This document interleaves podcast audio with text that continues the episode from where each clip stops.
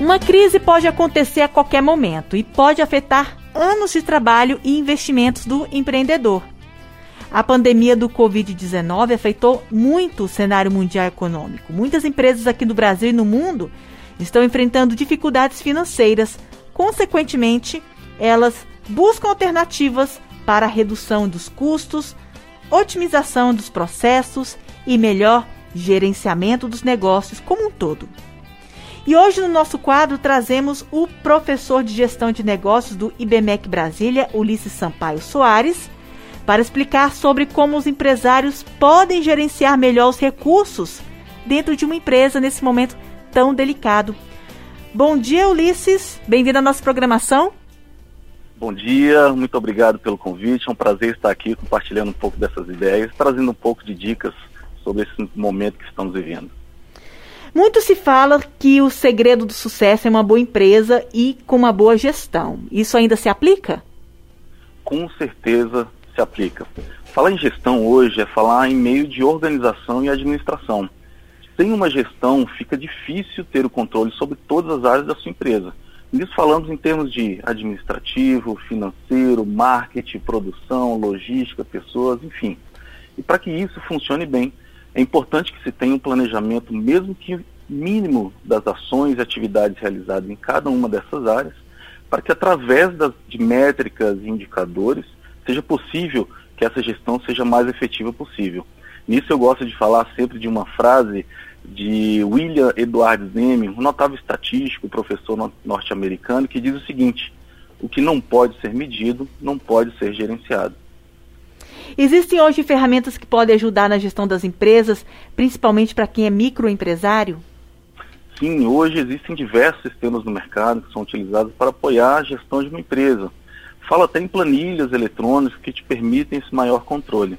Já vi até muitos empresários fazer seus controles em cadernos e ainda assim terem bastante efetividade, mesmo com muito trabalho para a realização desses registros.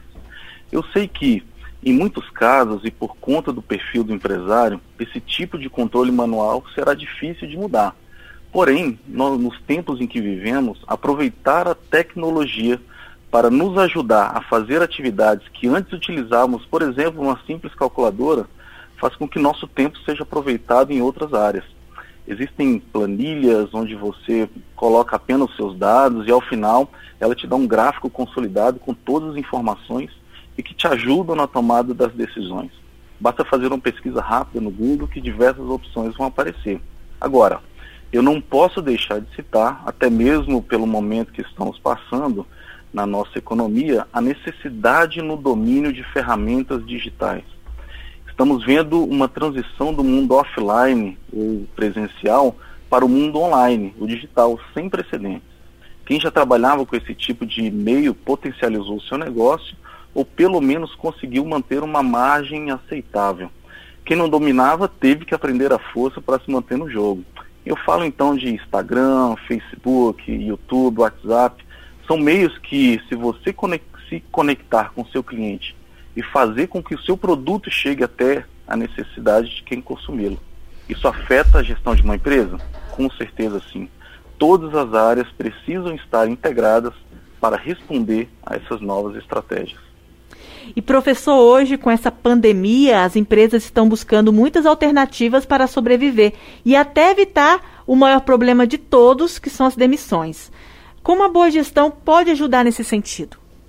Pois é, Isabel, com certeza uma boa gestão ela busca mitigar esses riscos e trazer novas estratégias para que a gente possa passar por esse momento.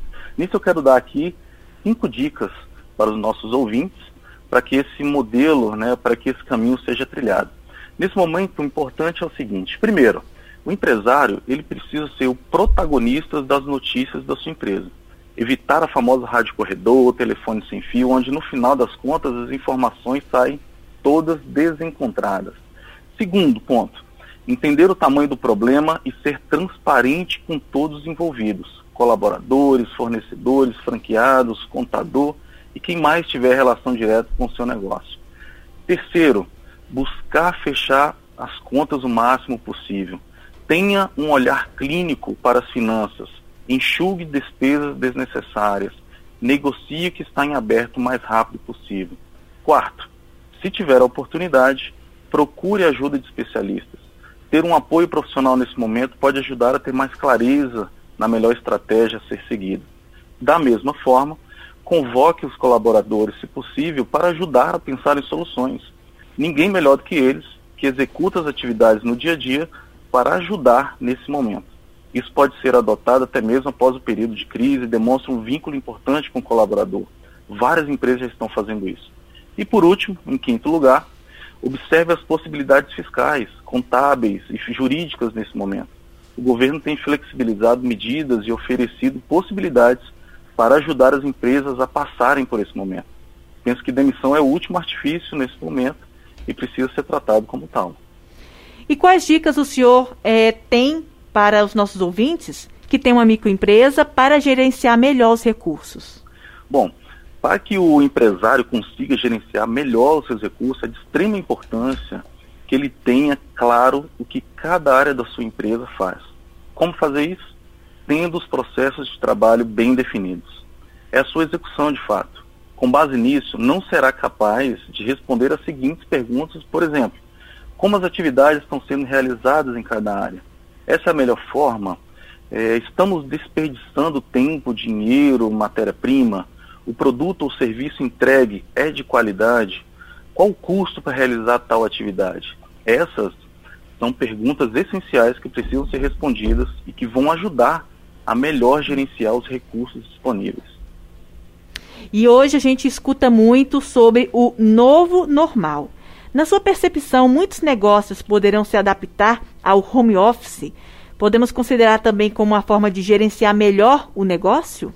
É interessante dar esse ponto pelo seguinte: existe até um meme que está rodando aí nas redes sociais que é o seguinte: o que tem acelerado a transformação digital na sua empresa? Eles dão algumas opções, por exemplo, o mercado mundial, o mundo dos negócios, redução de custos ou coronavírus. O fato é que fomos forçados a essa nova realidade. A verdade é que muitas empresas e até mesmo no governo essa prática já estava sendo bastante utilizada e com boas experiências. Quem já estava acostumado, vida normal. Porém, a grande maioria teve que se adaptar às pressas. Nesse momento, as empresas tiveram que rapidamente estabelecer novos procedimentos de trabalho e controle. E o interessante é que muitas delas já anunciaram que atividades que não têm contato direto com o público e que podem ser realizadas de forma remota, mesmo após a crise, serão realizadas dessa forma. Claro que, para que tudo isso funcione, é necessário que as regras estejam bem definidas e que haja comprometimento do colaborador com os resultados esperados dele. Caso contrário, essa forma de trabalho poderá ser revista. E claro, respondendo, portanto, a pergunta, sim, eu creio que esse será o nosso novo normal, onde será levado em consideração custos, resultados e até mesmo qualidade de vida. E eu quero fechar esse nosso papo de hoje, essa última pergunta, com uma outra frase famosa atribuída a Charles Darwin, que é um naturalista britânico, que diz o seguinte: não é o mais forte que sobrevive, nem o mais inteligente, mas o que melhor se adapta às mudanças. Então, é um momento de adaptação. Eu tenho certeza que nós vamos passar por esse momento e vamos sair mais fortes em busca aí de grandes resultados. Professor, muito obrigada pela sua participação hoje aqui no Nova Manhã. Eu que agradeço. Um bom dia a todos.